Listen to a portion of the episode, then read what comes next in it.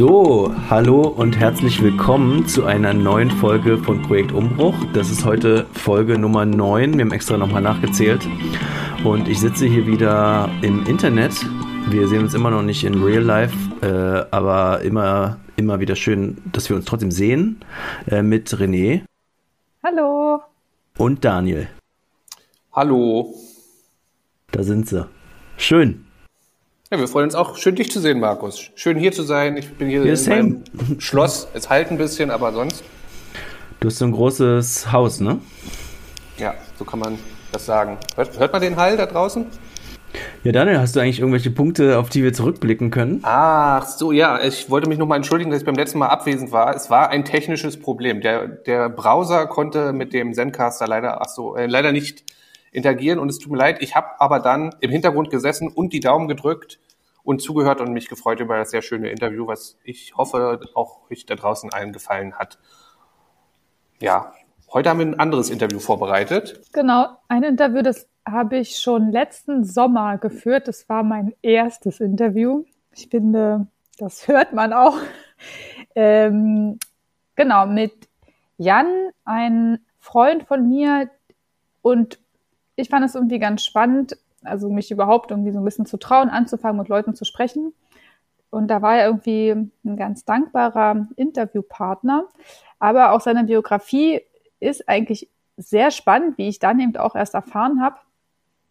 Und ähm, spannend deswegen, weil er so zu einer eigentlich recht jungen Generation gehört, die dann eben mit der Wende eigentlich so wahnsinnig viele neue Möglichkeiten hatte.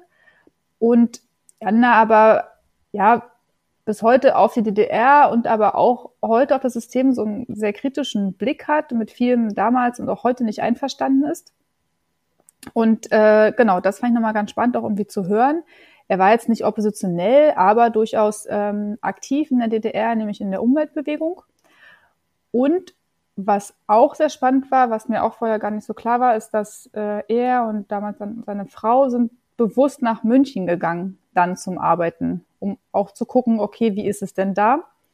Leben aber heute in Thüringen und also dann quasi zurückgegangen äh, in den Osten. Ja, aber hört selber.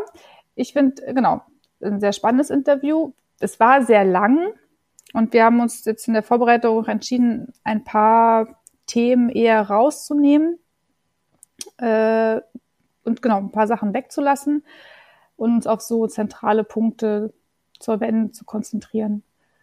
Und wir haben es heute auch wieder zweigeteilt. Das werdet ihr auch merken, zwischendrin hört ihr nochmal uns. Ja, so viel vielleicht vorab. Viel Spaß beim äh, Zuhören.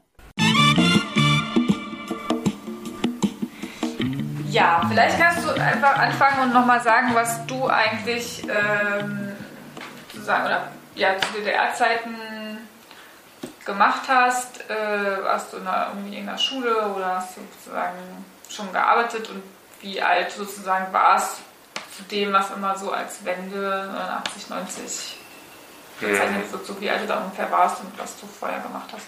Also, ich bin der Jan Berling, 1964 geboren in Rostock. Lehre als Baufacharbeiter mit Abitur in den frühen 80er Jahren. Äh, ja, Elternhaus äh, nicht gerade oppositionell, sondern eher so, äh, ja, so im Prinzip im System unterwegs mit leichten Widerständlichkeiten, aber so von daher äh, waren wir mit Sicherheit keine Familie, wo, wo schon immer alle weg wollten oder schon immer alle total dagegen waren, sondern war eigentlich eher schon pro, pro DDR, allerdings natürlich nicht unbedingt so mit, mit den äh, ja, Auswirkungen, die da sonst immer so waren oder so in der, in der Sache.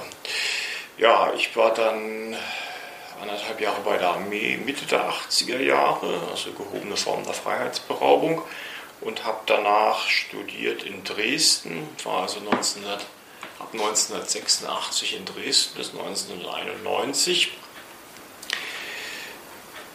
Die Wende haben wir oder habe ich eigentlich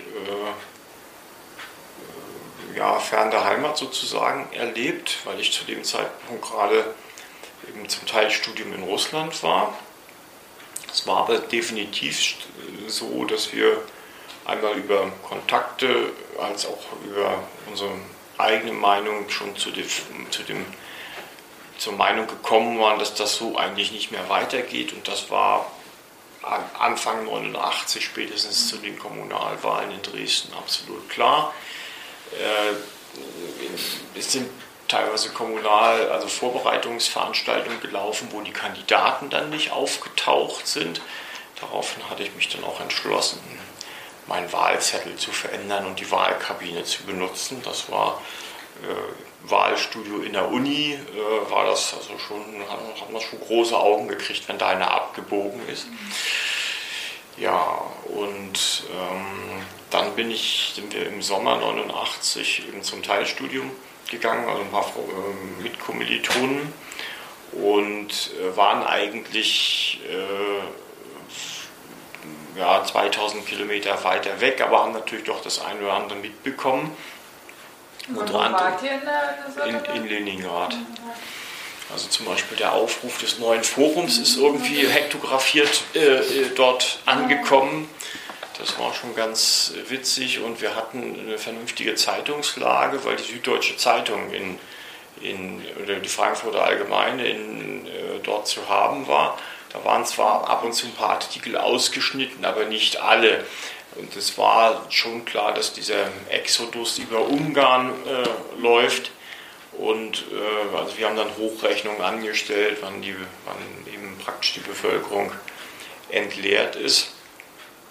Wobei ich selber eigentlich auch pro DDR war und das eigentlich, also viele von denen, die ich, die ich halt persönlich nicht kannte, ich eigentlich als Wirtschaftsflüchtling einge, eingestuft habe. Also um die war es mir auch wirklich nicht leid. Ich, man kannte zwar vorher ein paar Leute, die dann irgendwie mal Ausreiseantrag gestellt haben, aber das waren jetzt alles nicht die Bringer, wo ich sagte, das ist ja der Riesenverlust. Also für mich jedenfalls nicht, weil ich eigentlich in dem System ja groß geworden war und das eigentlich auch nicht kein, kein anderes für nötig befunden habe, also ich persönlich.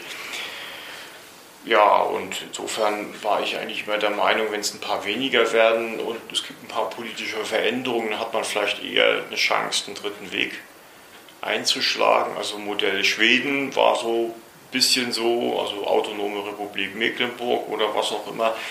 Ähm, also solchen Gedanken habe ich relativ lange angehangen, weil ich eigentlich das das kapitalistische System, so wie es dann auf uns gekommen ist und wie sich es in die Jahre entwickelt hat, von, von, von vornherein eher negativ äh, beurteilt habe, unabhängig von den Freiheiten, äh, die man dann hat, die man sich auch leisten äh, können muss.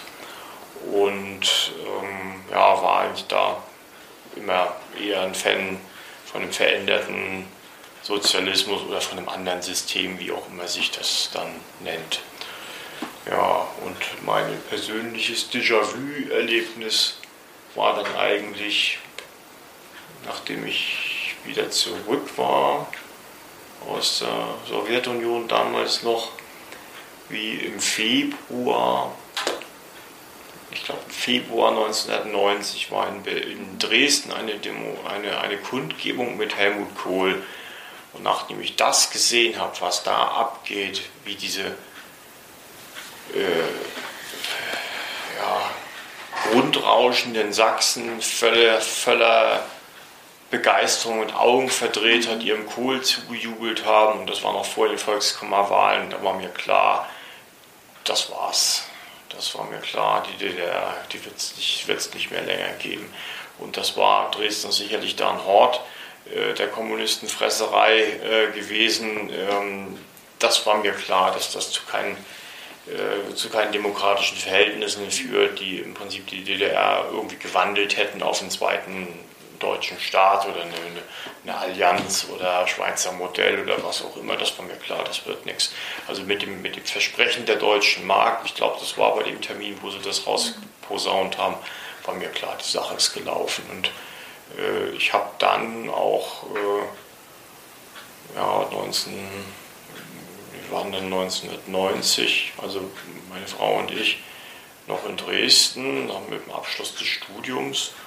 Äh, und äh, dann ging es ja darum, sich auch einen Job zu suchen oder eine Arbeit zu suchen. Und äh, da war für mich eigentlich klar, das System kommt sowieso zu uns, dann kann ich auch zum System gehen.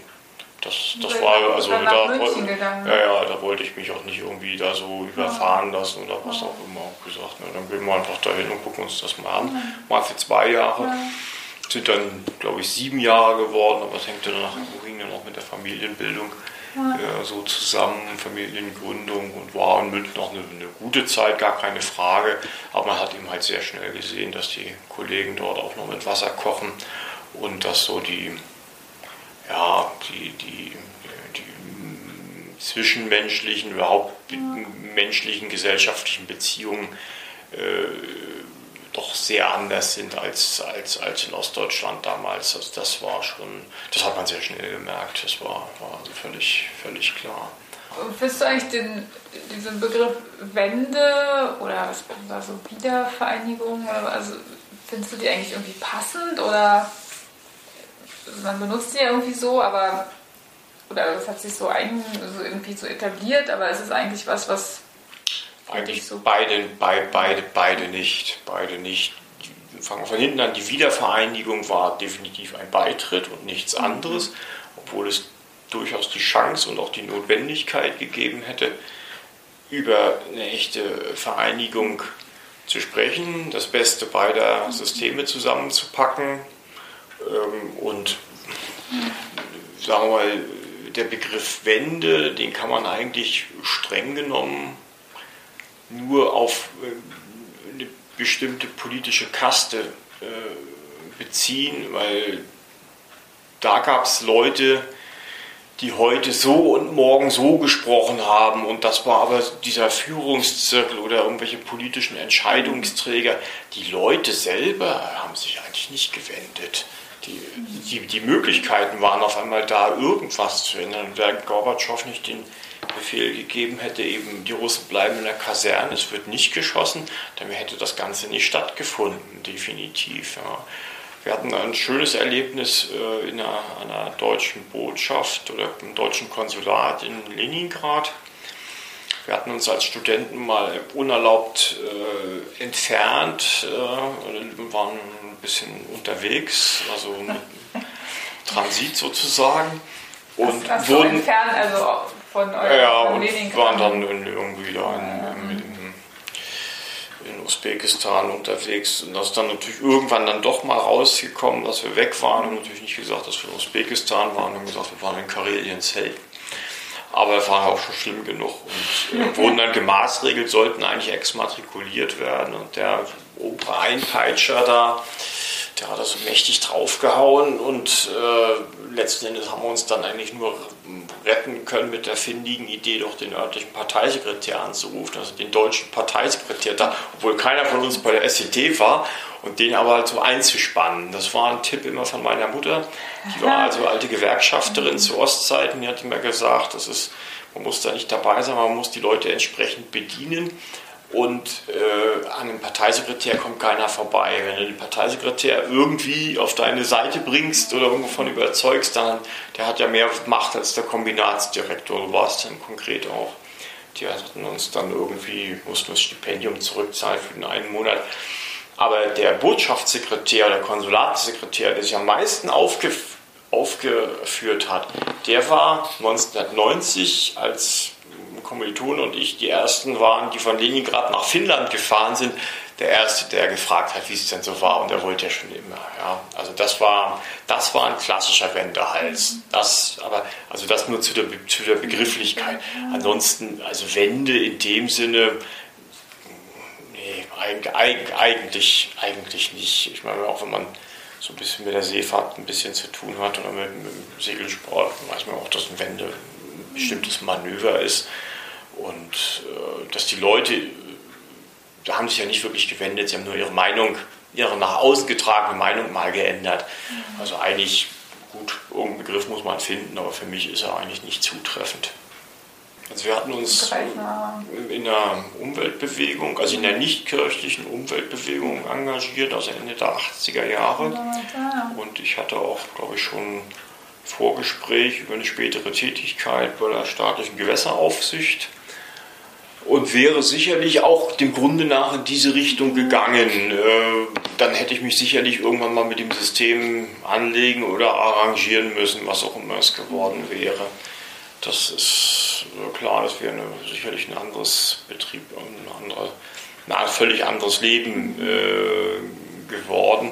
Wobei man, ich auch immer mal ein paar Leute getroffen habe, die also auch in den 80er Jahren ihr Ding gemacht haben, auch in der DDR. Es ist also nicht so, dass die Freiheit dann am 1. Oktober 1990 begann, sondern es gab durchaus auch Möglichkeiten, vorher was zu machen. Es war schwierig, aber es ging. Also es gab Leute, die haben irgendwelche alten Bauernhöfe mhm. restauriert. Es gab auch Leute, die haben irgendwelche Segelboote gebaut. Und es gab auch Leute, die haben ihre Kinder alternativ erzogen oder waren Vegetarier. Und selbst wenn es eben nur Kohl gab. Also es ist äh, definitiv so nicht so, dass die Freiheit am 1.3.1990 begann, sondern die Freiheit konnte man sich auch vorher schon organisieren.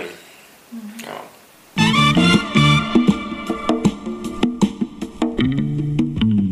Ich äh, fand vor allen Dingen interessant, dass er ja eine der Personen ist, die, die wir interviewt haben, die nicht in der DDR selber waren zur Zeit der Wende, und, sondern in Leningrad.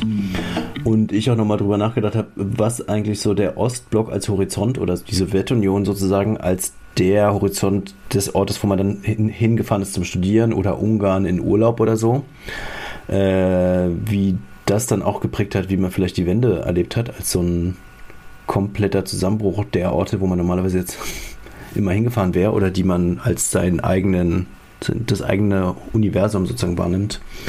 Und dann natürlich super auch die Anekdote, äh, dass sie dann zwischendurch nach Usbekistan einfach mal ausgebüxt sind. Ich weiß gar nicht, was heutzutage so eine Distanz wäre, wenn man in Leningrad auf Studentenaustausch ist und dann einfach mal nach Usbekistan zwischendurch äh, ausbüchst. Das äh, ist schon ziemlich weit, auf jeden Fall. Fand ich einen guten Move. Gute Anekdote. Auch danke, dass er das geteilt hat. Äh, hat er wahrscheinlich keine rechtlichen Konsequenzen mehr nach sich gezogen. Das wollen wir hoffen. Ja. Ich glaube auch, dass das einfach nochmal so ganz anders geprägt hat, auch wie man heute auch so diese Region und Länder irgendwie wahrnimmt und wie weit weg sie jetzt aber auch schon wieder gerückt sind. Ne, heute muss man auch erstmal die Idee kommen, nach Usbekistan zu fahren. Und damals wahrscheinlich wirklich noch eher zu trampen und so. Also ich glaube, die Anbindung und die Mobilität war halt auch ganz anders als irgendwie heute. Ist auf jeden Fall interessant, wenn ich mir das gerade so vorstelle. Wir sprechen ja so darüber, zum Beispiel, ja, DDR-Kunst hat es auch gegeben und die ist jetzt nicht mehr so präsent in den Museen.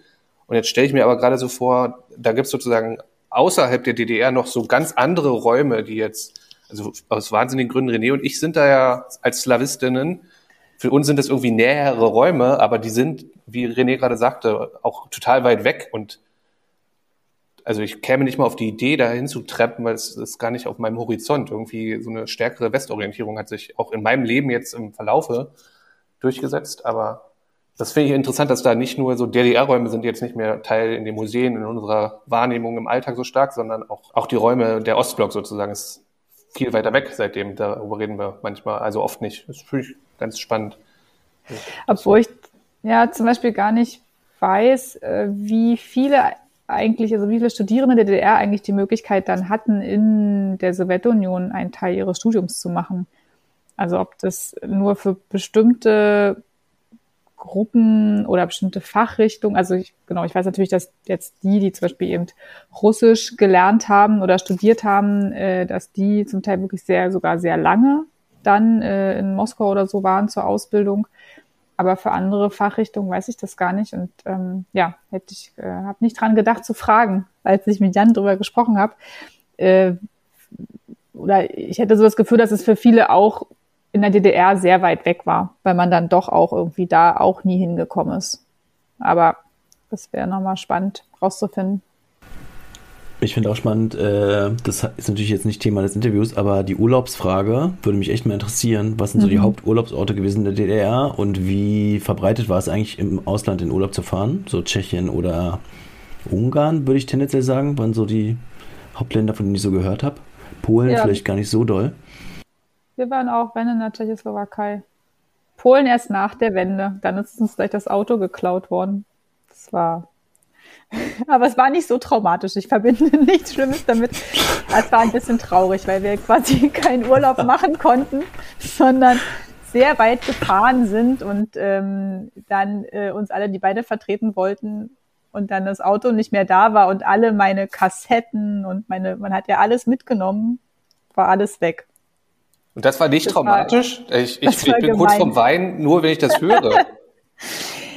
ähm, nee, ja, irgendwie nicht. Also meine Eltern haben das äh, irgendwie nicht so vermittelt, dass das, äh, das führte, also wir sind dann lange nicht mehr nach Polen gefahren, aber heute gibt es ein ganz äh, gutes Verhältnis genommen. Das ist ja immer noch genau, auch relativ nah äh, zu Cottbus und ähm, ja, aber das äh, war nicht in Ordnung. Meine Michael Jackson Kassette. Das war, aber so war das. Sonst haben wir natürlich Slowakei, da war auch schön. War für dich nicht schlimm? Ich, ich vermisse, also mir ist, als ich klein war, ein Dino ins Gully gefallen. Ich, also Jahre, Jahre bin ich an diesem Gully vorbeigelaufen und war traurig. Das hast du nicht. Nee, das war irgendwie, ich musste es vielleicht auch nochmal nachbesprechen mit meinen Eltern. Äh, genau, aber vielleicht zurück zu, zu Jan und ähm, was noch hier so Thema war, äh, was ich nämlich auch noch spannend fand, war, diese Diskussion so ein bisschen mit ihm über auch so die passenden Begriffe. Wir hatten das ja in dem Oberender-Interview ja auch schon angefangen zu besprechen, dass es eigentlich andere Begrifflichkeiten braucht und es aber voll schwierig ist, passende Worte zu finden. Und ähm, genau, Janja hier auch meinte, ja, irgendwie passt das alles nicht, Wende, hm, Wiedervereinigung war es irgendwie nicht und schwer was anderes zu finden.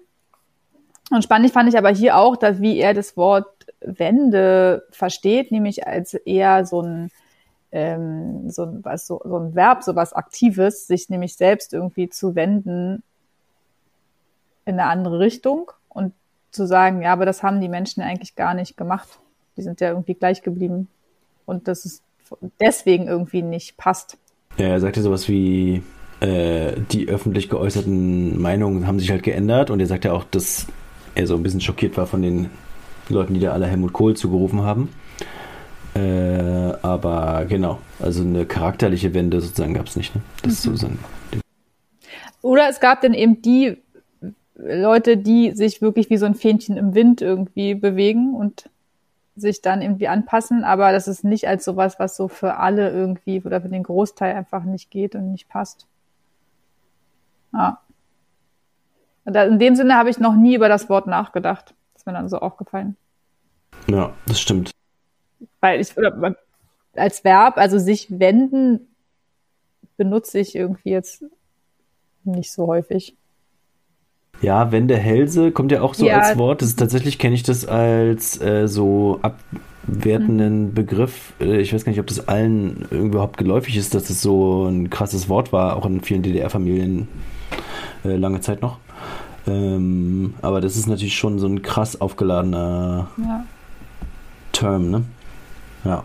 Aber lass doch mal in den zweiten Teil reinhören. Da ist ja auch noch viel drin und auch viel dazu, ähm, wie er dann in, in den Westen kam und dort gearbeitet hat und dann so die ersten Kontakte mit den Westdeutschen hatte. Genau, hören wir jetzt mal rein.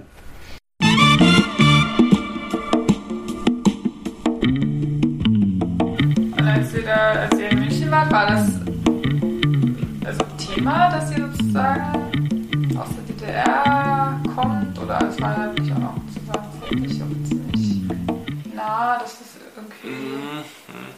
Also, äh, also es war, war kein vordergründiges Thema für uns, aber man hat es ab und zu gemerkt, dass es für andere schon mal ein Thema ist. Ähm, also ich kann mich erinnern, so das erste Mal, wo ich mal irgendwie unterwegs war, bei irgendeinem Verein mit oder sonst wo, die, da tauchte eine wirkliche Überraschung auf, dass ich aus dem Osten wäre. Das hätten sie ja gar nicht gemerkt, weil 1990 dachte man in den alten Bundesländern, jeder, jeder Ostdeutsche sechselt und ist sofort als solcher zu erkennen. Also vielleicht außer Berlin, aber ansonsten waren die der Meinung, also dort jedenfalls ja, doch, das, das, das war schon da. Und dann ist es eben halt so, dass so, sagen wir mal, bestimmte äh, gesellschaftliche Handlungsweisen einfach anders sind. Ja, also In, in, in alten Bundesländern noch damals, wenn man sich mal treffen wollte, man hat sich immer in der Gaststätte getroffen. Man ging mal zusammen Bier trinken oder man ist zusammen essen gegangen, aber nach Hause wurde sich quasi nie eingeladen. Das ist mir jedenfalls seltenst passiert, also Ausnahmen bestätigen die Regel. Ja, oder auch so der, der Umgang mit, mit Kommunikation, also äh, ich rufe sie dann mal an, ich rufe dich dann mal an, das heißt im Prinzip, der ruft nie an. Ne? Das, das ist, hat sich vielleicht hier mittlerweile auch geändert, aber das war für mich, der ich also quasi ohne Telefon groß geworden bin und wo dann quasi Telefon ein, ein wichtiges Kommunikationsmittel geworden ist, war das schon überraschend, weil im dienstlichen Verkehr kannst du dir das natürlich nicht leisten, jemanden anzusagen, zu sagen, ja, du rufst ihn morgen an, du rufst ihn nicht an, aber im Privaten hieß das dann schon. Also, ja, also das war schon ein bisschen ja, äh, merkwürdig. Und, aber je, je, je jünger die Leute waren und je urbaner die Leute waren, desto weniger hat die das eigentlich wirklich interessiert, ob, ob Ost, ob West.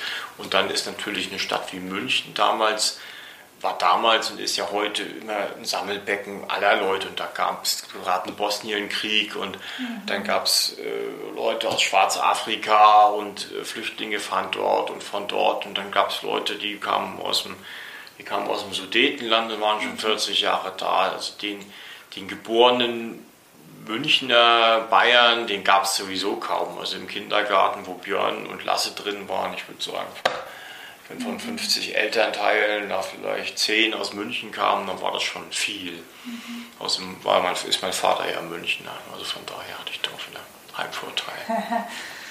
Gab es dann auch in, in, Dresden dann so, also das ist schon von diesem äh, Kohl-Auftritt und aber gab es auch noch Momente, wo du dann gemerkt hast, ah, okay, jetzt ist irgendwie der Kapitalismus irgendwie da oder jetzt genau, also plötzlich verändern sich so Sachen, verschwinden Dinge oder gibt es dann so. Ja, ähm, also abgesehen jetzt von dieser Demo würde ich dann wirklich den 1. Juli 1990 nennen, weil äh, das war die Einführung der D-Mark. Da ist über Nacht der gesamte Markt hat sich radikal verändert. Ja. Und äh, also ich bin ziemlich sicher, dass damals die Dresdner Molkerei zusammengebrochen ist, weil die Leute haben alle diesen billigen Scheiß bunten Joghurt gekauft. Ja, also die, also der ist dann wirklich so über Nacht dann in ja, den ja, Regalen. Ja, ja. So. Und, äh, war, und, die, und die Handelsketten haben auch das ostdeutsche Zeug nicht mehr, ja. nicht mehr, nicht mehr drin gehabt. Ja.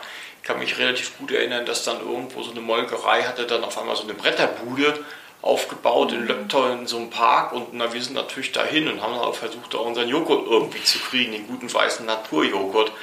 Ich habe eigentlich so ein paar Bananen gekauft, die gab aber am, am Stand irgendwo. Ja. Ne, und das war ganz deutlich, also dieser, dieser, dieser, dieser Umbruch in der Lebensmittelherstellung, der, der kam wirklich über Nacht. Also das, wenn das ostdeutsche Betriebe irgendwie überlebt haben, dann waren sie entweder gut drauf oder haben Glück gehabt oder sonst irgendwas. Aber der, der, die, der Westen, also die äh,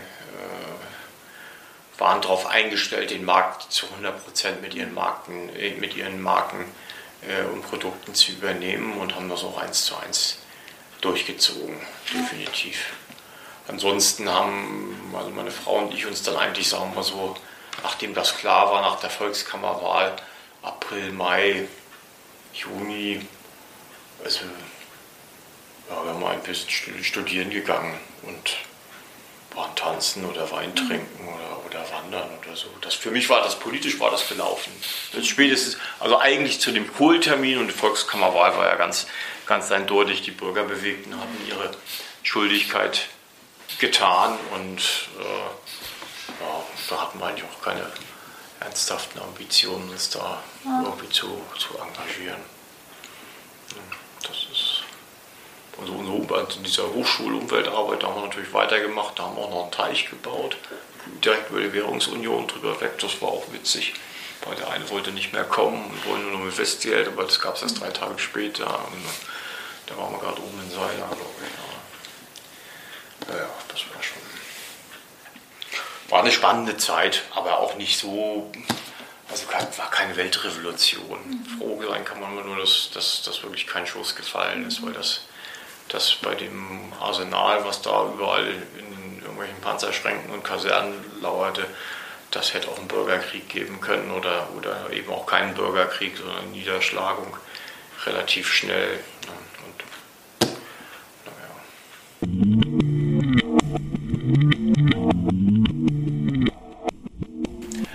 mal eine vernünftige ja, Kooperation oder ein System nebeneinander oder sagen wir mal, einen bestimmten Übergangszeitraum, bis die ostdeutschen Herren ihre eigenen Entschlüsse geworden wären, wäre, sage ich mal, für die Volksbildung besser gewesen. Ja. Und ich war, bin mir ziemlich sicher, es gab ja damals so ein, so ein Jugendteam, äh, keine westdeutschen Politiker im ostdeutschen Wahlkampf.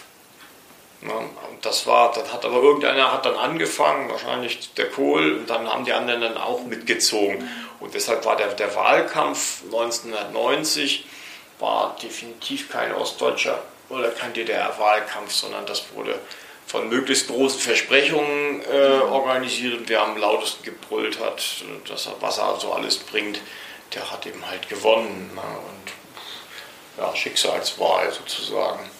Was aber interessant ist, so im Rückblick auch, ist, dass die Westbevölkerung ja nicht wirklich gefragt wurde, ob sie denn eigentlich den Osten nehmen will. Ich meine, Beitritt, Wiedervereinigung, das, das war schon, ich glaube, das war auch Kalkül. Der, der äh, Egon Bahr hatte mal ein Interview dazu gegeben. Ähm, also man wäre sich gar nicht sicher gewesen, ob man das Votum überhaupt zusammengekriegt hätte. Ne? Also so wie heute wollen wir Flüchtlinge oder wollen wir nicht, wenn wir darüber abstimmen würden, äh, da würden wahrscheinlich 88 Prozent sagen, macht die, macht die Mauer, macht die Grenzen dicht und baut eine Mauer, die sieben Meter hoch ist. Das wäre wahrscheinlich das Ergebnis. Und wie das 1990 ausgegangen wäre und mit welcher Mehrheit man gebraucht hätte, das wäre schon nicht so ganz klar gewesen, denke ich mal. Ja. Ähm, also das war auch so eine, das war takt, sicherlich dann auch taktisches Kalkül, um das so hinzubringen. Aber so in Bezug auf so Umweltschutz und sowas, würdest du sagen, da haben sie schon Sachen irgendwie verbessert oder das wäre irgendwie, da wären Sachen vielleicht im Rahmen der DDR irgendwie nicht so möglich gewesen? Oder? Ja, absolut. Also die, die, die Produktionstechnologie der DDR war die der ja, sagen wir von den 30er bis in die 80er Jahren ein buntes Gemisch. Und die, die Umweltverschmutzung war enorm. Also das war, also Arbeit war nötig, äh, auch auf dem Umweltsektor und da wäre noch, hätte noch viel passieren müssen. Aber die Umweltsituation hat sich, sagen wir mal, ab 90 ganz, ganz stark zum Positiven verändert. Also wir sind in Dresden noch äh, studieren gewesen, selbst als wir hier gewohnt haben, da sind solche Schaumballen über die Flüsse drüber gerollt in, der Elbe und das war selbst bis 98 hier. Wir sind ja 98 hergezogen im August und im Oktober 98 haben sie die Kläranlage Zöllenroda in Betrieb genommen. Die ersten drei Monate hat das gestunken wie Affe, da ist echt Schaum runtergerollt. Und dann 98 Kläranlage Zollenroda, dann war es schon ein Stück besser, hat immer noch ein bisschen gestunken und dann haben sie die Kläranlage Triebes ich würde sagen 2003 ungefähr in Betrieb genommen und seitdem ist das Wasser so, dass ich auch zu Fuß reingehe oder so wie heute mal baden gehe. Das, ist, das, das hat sich ganz stark äh, verbessert, also in den, in den wahrnehmbaren Giften. Was sich eben halt nicht verbessert hat, ist im Prinzip, dass dieser Individualverkehr immer weiter zugenommen hat und die Emissionen, die wir heute haben, sind ja nur geringfügig niedriger als die von 1990 und da kommt ein Großteil daher, weil sie im Prinzip die große ostdeutsche Industrie abgeschaltet haben ja, oder so abgeschaltet wurde oder sich selbst abgeschaltet hat. Also was man heute so als, also wenn man von Gewinnen in der Umweltpolitik sprechen soll oder sprechen darf, dann kann man wirklich sagen, das Wasser ist sauberer, die Luft an und für sich ist sauber, also örtlich fühlbar. Wir produzieren nennenswerte Teile unserer Energie äh, regenerativ, aber wir verpulvern nach wie vor mehr Öl und mehr Gas, als uns eigentlich zusteht. Und das ist, geht letzten Endes auf Kosten der Umwelt und Leiden tun am meisten die eben nur 30 Zentimeter über Meeresspiegel wohnen.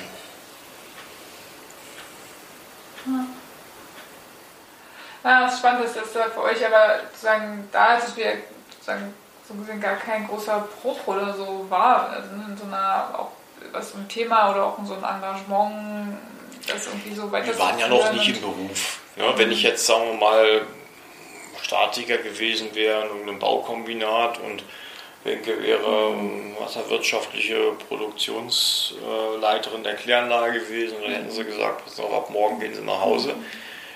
Das wäre eine ganz andere Nummer geworden. Und da sind die, die älteren Generationen, also die schon im Beruf waren, da, die sind von solchen Umbrüchen viel stärker, äh, sagen wir mal, betroffen. Also für uns kam die Wende, ja, wenn man es so sagt, äh, zum richtigen Zeitpunkt. Wir hatten, haben eine gute Ausbildung gehabt, die Ausbildung haben wir sogar umsonst bekommen. Also wir hatten auch noch Stipendium, elternunabhängig. Ne? Das, das, war übrigens auch sehr gut. Ich dachte, das sollte das äh, absolut. Und, und, sind dann im Prinzip ins neue System reingewachsen äh, und haben uns darauf einstellen können. Wobei es natürlich schon so ist, also Wenka, in, in, meine Frau hat ja versucht, in, München eine Arbeit zu finden und das ist auf dem freien Ingenieurmarkt nicht gelungen. Mutter, also Ingenieurin, hm, naja, und dann zwei kleine Kinder, geht gar nicht. Und das ging dann erst über, über die staatliche Stelle sozusagen, also dann Referendariat und so weiter.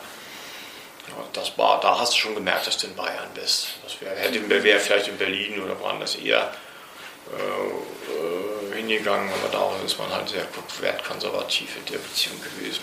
Ja, das war auch was, wo man sich ja auch in der DDR eigentlich auch keine Gedanken gemacht hat, oder? Weil irgendwie klar war, dass man auf jeden Fall irgendeinen Job äh, findet. Oder ja. da jetzt ja auch ja, und ne? ansonsten für dich gefunden wird. Ja, also, ne, das, also wenn du zu Hause bleiben wolltest, Teilzeit war ja eh schwierig, aber wenn du wirklich gesagt hast, du bleibst länger als Erziehungszeit zu Hause, wie das damals hieß, da haben sie dir schon was erzählt, wie das so sein soll. Und es war natürlich auch ökonomisch äh, schwieriger. Ja. Nein, heute ist es ja so, wenn jetzt nicht gerade ein teures, na gut, wer heute in Stuttgart wohnt und zur Miete wohnt, na, dann ist es schön, schön auch gut, wenn zwei arbeiten. Aber wenn du auf dem flachen Land oder in einer Kleinstadt wohnst und einer hat ein vernünftiges Akademikergehalt, braucht der andere nicht arbeiten zu gehen. Ich meine, wir beide arbeiten beide Teilzeit. Also, oder haben auf dem Papier und finanziell arbeite ich jetzt auch mhm. ziemlich Teilzeit, also kleine Teilzeit sozusagen. Aber ja. äh, ökonomisch haben wir das nie nötig gehabt. Also das war wirklich.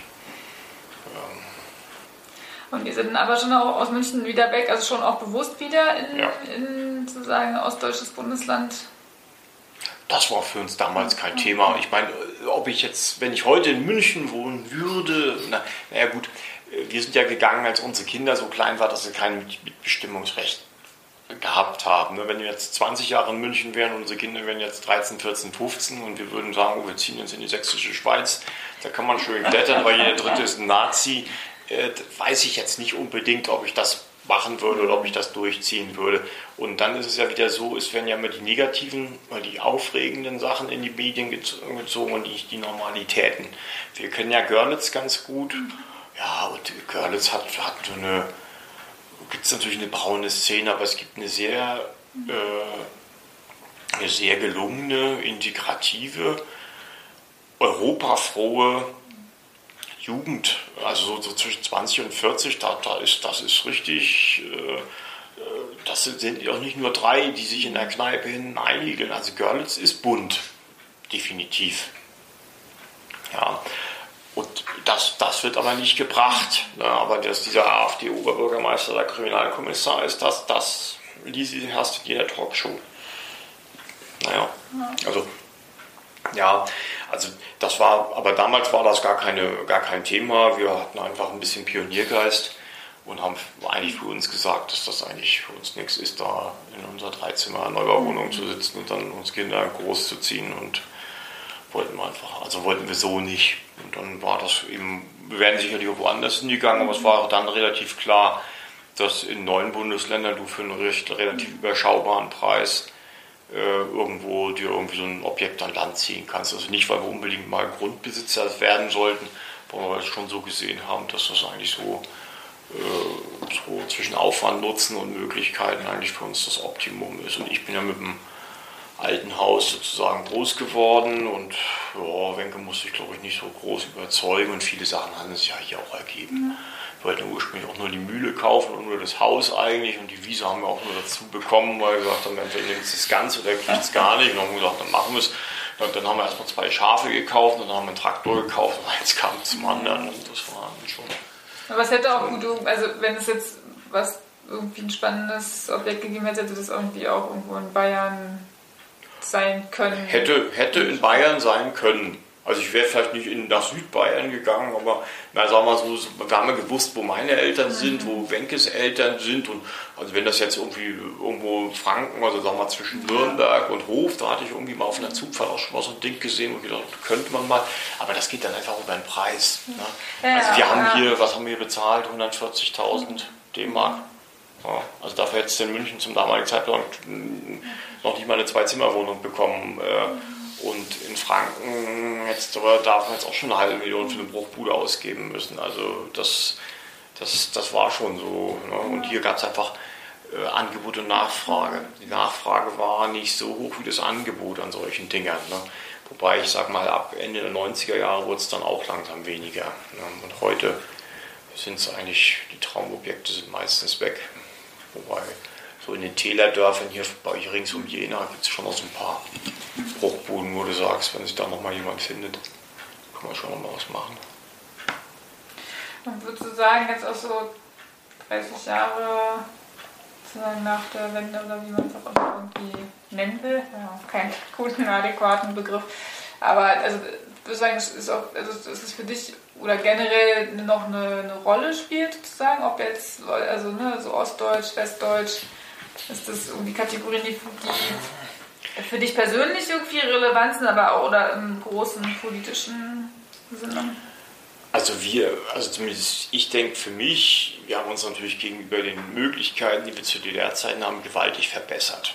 Ja, also wir sind tatsächlich frei, ökonomisch frei, politisch frei im Rahmen des Systems. Und das System ist einfach weiter gefasst als, das, als, als, als der Sozialismus in den Farben der DDR. Ähm, Ostdeutsch, Westdeutsch. Also man merkt hier, da und dort immer mal, wo man sich dann sagt, aha, typisch. Mhm. Äh, oder man hat so mal so, ach so, kommt aus dem Osten, alles klar. Ne? Das, das, das, das, das ist so, äh, das ist eben diese frühe Sozialisation, das kriegt man schon so ein bisschen mit.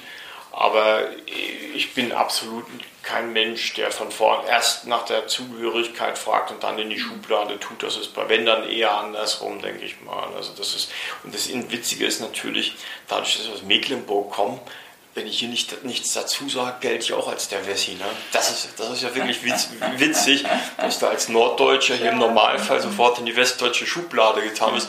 Das heißt, es gibt durchaus Gelegenheiten, wo ich das erstmal sinnvoll einbringe an irgendeiner Stelle, dass ich ja aus Mecklenburg komme. Also vielleicht, also heute ist das vielleicht nicht mehr so nötig, aber, aber so in den ersten vier, fünf Jahren war das schon mal, mal so ein Ding, wo ich gesagt habe, so und so, ach, ja, ach so, ach ja. dann ändert sich doch so ein bisschen. Ja, dann merkst du schon, dass kommt, kommt ein anderer Blickwinkel und die Leute duzen sich dann eher und was da alles sonst so kommt und sind nicht so edepetete. Ich sag mal, wo ich einen gewissen äh, Unterschied merke, das ist so bei den Ingenieuren. Ne? Das ist einfach so der, der Begriff des Ingenieurs, so, so korrekt und so und äh, gewisses Sendungs- oder Stati äh, Statusbewusstsein, das haben die, das haben die, das haben die, das gibt es mittlerweile hier auch. Gut, aber vorher fehlt, hat es mir einfach gefehlt, aber das ist in alten Bundesländern meistens ausgeprägter im Schnitt, aber da gibt es auch richtig coole Typen. Ne? Also es ist auch wirklich, aber hier sagen wir mal, der Begriff Kollege, den kannst du hier im Osten problemlos anwenden, den kannst du im Westen nicht bringen. Da, da, da bist, bist du sofort im Schubladen denken. Also ein Abteilungsleiter ist nicht ein Kollege seines, seines, seines rechnenden Statikers. Das würde aber hier niemanden aufregen, wenn du das so sagst. Wäre witzigerweise ist das in den Behörden. Da hast du einen Haufen Importe so aus einer NRW und so. Da merkst du so richtig, da, da bis zum heutigen Tag kriselst da jeden Tag. Da gibt es da neue Glaubenskriege wegen manchen Sachen, wo ich eigentlich fragst, was soll das eigentlich? Ne? Naja. Nee, also aktiv nicht. Und ich sag mal so, eigentlich, äh, je weiter man nach Norddeutschland kommt, ist das für mich als auch Norddeutschen eigentlich ja, immer unaufgeregter war es damals schon. Also ich sag mal, wenn du dich mit einem Hamburger oder sonst wo unterhältst, es gibt ja keine Sprachbarriere in dem Sinne, äh, wo du dann immer denkst, ach ja, hm, ist so. Na, ich war ja neulich auf so einer Mühlenverbandsgeschichte da in, in, Mecklenburg und da kommen die Leute von überall her. Das geht dann eher tatsächlich nach der Sprachregion äh, und da, das geht dann eher in Richtung Nord und Süd. Das, das, spielt überhaupt spielt überhaupt keine Rolle und ob der dann da vorher bei der Bundeswehr war und jetzt arbeitet da an ostdeutschen Mühlen oder der war da und das kommt eigentlich gar nicht. Das merkst du eigentlich gar nicht. Ja, also ich, ich merke es jedenfalls mal. Bei, bei, guten Leuten merkst du nicht, ob sie aus Osten oder Westen kommen. Also das ist, ist so meine Meinung.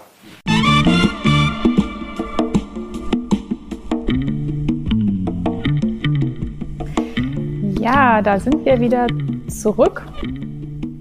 Äh, ja, ach, ein tolles Interview. Macht irgendwie äh, Spaß. Ein paar sehr witzige Geschichten dann, vor allen Dingen, wenn, ich, wenn sie dann in München sind und in, also ne, in Anfang der 90er, das ja einfach auch so Thema war. Manchmal, manchmal auch nicht. So, kommt man aus dem Osten oder nicht? Äh, und dass diese Klischeebilder, ne, ja, alle Ostdeutschen sechseln und müssen irgendwie sofort erkennbar sein, äh, fand ich irgendwie nochmal ganz witzig zu hören, äh, was es so für, für so ein Bild gab und äh, ja, und für, für viele wahrscheinlich auch jetzt Leute in München, ne, wie viele waren denn schon dann irgendwie in der DDR oder in der ehemaligen DDR unterwegs? Ja, die äh, und haben sich selber irgendwie ein Bild gemacht. Die Bewegung war wahrscheinlich ja wirklich eher in die andere Richtung. Äh, das habe ich mich da nochmal so dann gefragt, wie wer eigentlich auf die Idee kam, äh, da genau auch in den Osten irgendwie zu reisen. Ähm, und es gab aber, ich hatte mir das schon von der ganzen Zeit mal irgendwie gekauft, so dann auch so Reiseführer, die die DDR angepriesen haben und äh, so den Leuten schmackhaft gemacht haben, äh, hinzufahren. Ich so ein bisschen witzig, kann sich heute auch irgendwie nicht mehr so richtig vorstellen. Äh, und die dann wirklich so sehr detailliert verschiedenste Regionen beschreiben ja. Und anpreisen auch. Hast du, hast du noch so ein Zitat präsent, wo sie kommt nach Dresden, wir haben eine Oper oder ich weiß auch nicht. Ähm, ja, also ich habe ähm, jetzt in der Vorbereitung noch mal so ein bisschen das Vorwort reingelesen. Äh, von, von diesem, von Reise-Know-how ist der veröffentlicht. Äh, und da schreiben sie schon spannenderweise davon, dass es auch die Erwartung gab, dass jetzt wirklich, ich habe diese 10 Millionen Westbesucher in den Osten kommen, was so nicht passiert ist. Also ne, es sind äh, weitaus weniger Leute dann irgendwie gefahren. Und deswegen versuchen sie dann, glaube ich, schon so ein bisschen zu sagen, ja, aber äh, es ist eigentlich was unab oder so eine, so eine Land oder Länder, äh, auch Naturstädte, die sehr ja, so fast ein bisschen exotisch, so anders, dass es so ganz unerwartet ist. Äh, ein ganz ungewöhnliches Reiseziel, wie sie es nennen. Äh, und sagen richtig so, ja, also in diesem Vorwort, wir hätten nie geglaubt, dass dieser östliche Teil unseres Vaterlandes eben so, auch so vielseitig und so attraktiv sein kann, auch als Reiseland. Äh, sie beschreiben dann schon auch viel, ja, es ist alles sehr grau und sehr kaputt äh, und man merkt schon, dass die Leute irgendwie ja halt nicht so frei waren wie, wie, wir im Westen, aber dass man dann eben viele Überraschungen finden kann, viele äh, auch kleine Örtchen, schicke Marktplätze, tolle Natur äh, und ja, versuchen da schon auch so ein bisschen, also klassisch wie so ein Reiseführer Lust zu machen, das zu entdecken und so nach dem Motto ist es alle, alle Städte sind eine Reise wert, Berlin sowieso, aber Dresden und Weimar. Ja, weiß ich nicht, wie viele dem gefolgt sind und wie viele da dann wirklich Lust bekommen haben. Und Jan ist ja quasi, ja, ja. Genau, und, Jan ist ja mit, mit seiner Frau ja, ja nicht als Tourist, ne, sondern die sind ja einfach so, so beruflich dann irgendwie nach München ähm, um aber schon ja auch mit der Idee auch zu gucken, so wie ist es denn? ne, ganz konkret. Dann gehen wir halt jetzt und schauen es uns an. Was ich schon, also gar nicht aus so einer Not heraus, wie ja dann auch viele auf der Suche nach irgendwie Arbeit, sondern schon mit so einem, nö, wenn jetzt der Kapitalismus schon da ist, dann schauen wir uns jetzt auch einfach selber direkt mal an. Ja, also ich meine, ich finde es auf jeden Fall, die an Forschung interessierte Person denkt sofort, oh, Reiseführer systematisch auswerten, das wäre interessant. Wie passiert da die Exotisierung? Und gleichzeitig also wir haben es sozusagen, die wollten Reisen an die, anpreisen in gewisser Weise, aber gleichzeitig finde ich, ist es vielleicht gar nicht, es wäre gar nicht so eine schlechte Idee gewesen, wäre weit in beide Richtungen mehr Reisen passiert. Das wäre vielleicht wirklich nicht, also wäre vielleicht auch wirklich um diese, heutzutage beispielsweise versuchen sie ja, um die Polarisierung im medialen Diskurs aufzulösen, dass sie denn so Begegnungen zwischen Leuten mit verschiedenen Meinungen, dass die sich mal unterhalten, versuchen anzuregen. Und das wäre damals und es wäre vielleicht auch heute noch eine Idee sozusagen als politische Vorschlag, wie dieser Bruch zwischen den Teilen, der immer noch besteht, vielleicht weniger, äh, vielleicht etwas einge eingesenkt werden könnte. Hm. Ja, und gleichzeitig gibt es natürlich auch krasse einfach Unterschiede, auch zum Beispiel in der Technologie, was er auch erwähnt, dass sie kein Telefon kannten vorher sozusagen oder so richtig. Und dann in München halt so eine Ansage bekommen wie, jo, ich rufe dich dann an, und dann man halt auch denkt, dass man angerufen wird. Also das fand ich irgendwie, es sind so süße Anekdoten irgendwie, die man sich gar nicht mehr vorstellen kann, aber der Osten war, glaube ich, sehr untertelefonisiert sozusagen. Also es gab eine sehr geringe Abdeckung mit Telefon pro Haushalt und das sind dann halt die Kulturclashes einfach, ne, die dann passiert sind in den 90ern und wo natürlich dieses Bild von so den unterentwickelten Ostdeutschen noch mehr verstärkt wurde, wenn man bestimmte Technologien noch gar nicht hatte oder kannte oder so?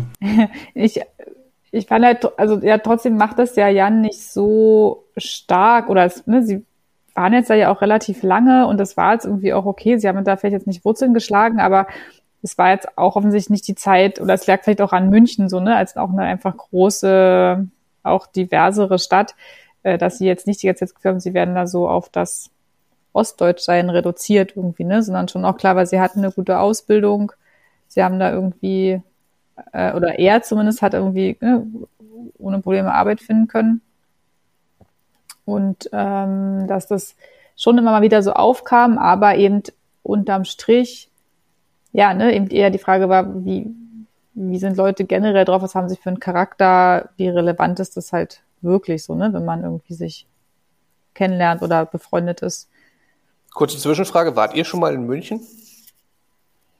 Nee.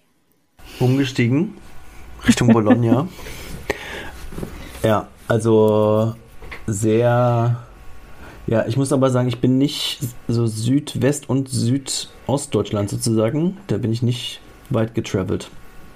Also so Bayern und Baden-Württemberg bin ich wirklich nicht so viel gewesen. Wir waren zusammen mal in Forst. Ich glaube, das ist. Ist das Südwest?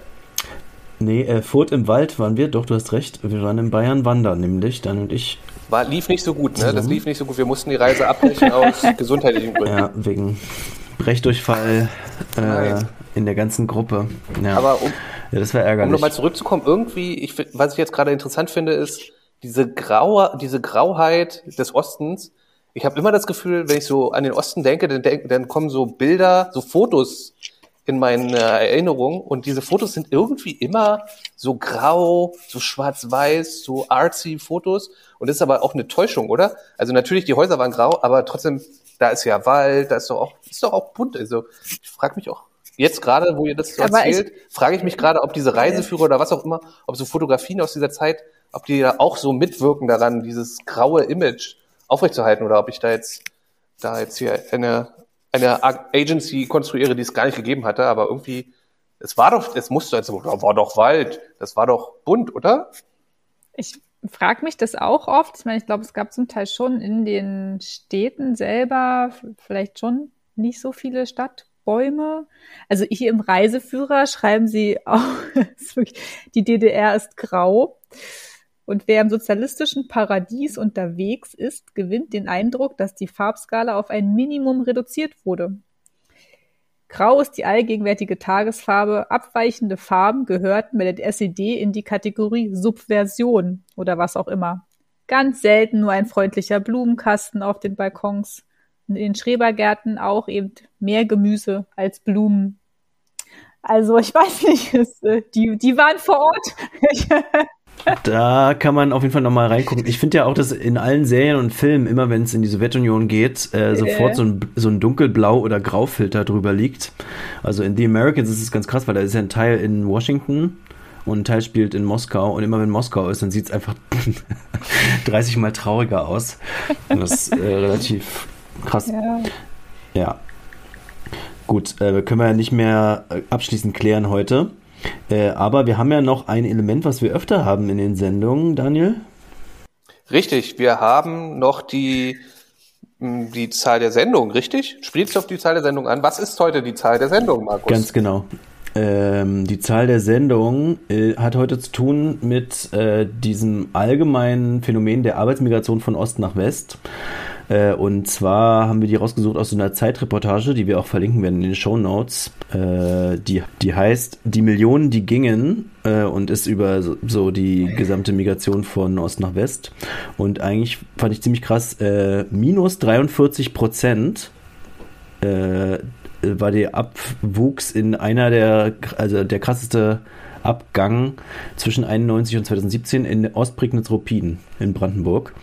Und die haben sozusagen die ganzen Regionen mal so sortiert und man kann sich das alles angucken. Das ist eigentlich ziemlich eine coole Datensammlung auch. Ähm, Suhl minus 15 ist auf Platz 2, dann Cottbus auf Platz 3 schon von allen ostdeutschen Regionen.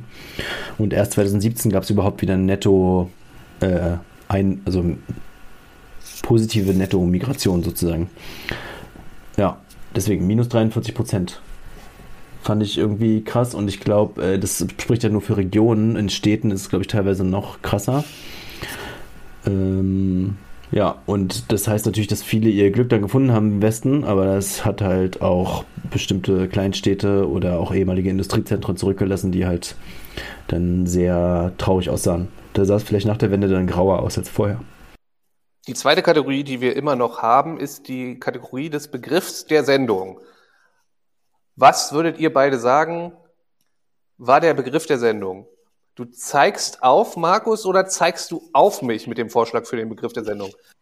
Ich finde es gut, wir haben das ja gar nicht richtig, wir haben das ja gar nicht richtig vorbesprochen, Daniel, und du bist aber einfach so on point da. Du bist einfach. Aber hast du einen Begriff der Sendung, weil sonst würde ich, aber ich versuche es hier nebenbei nochmal kurz auf dem Handy nachzuschauen, ob nicht, dass ich mir das eingebildet habe.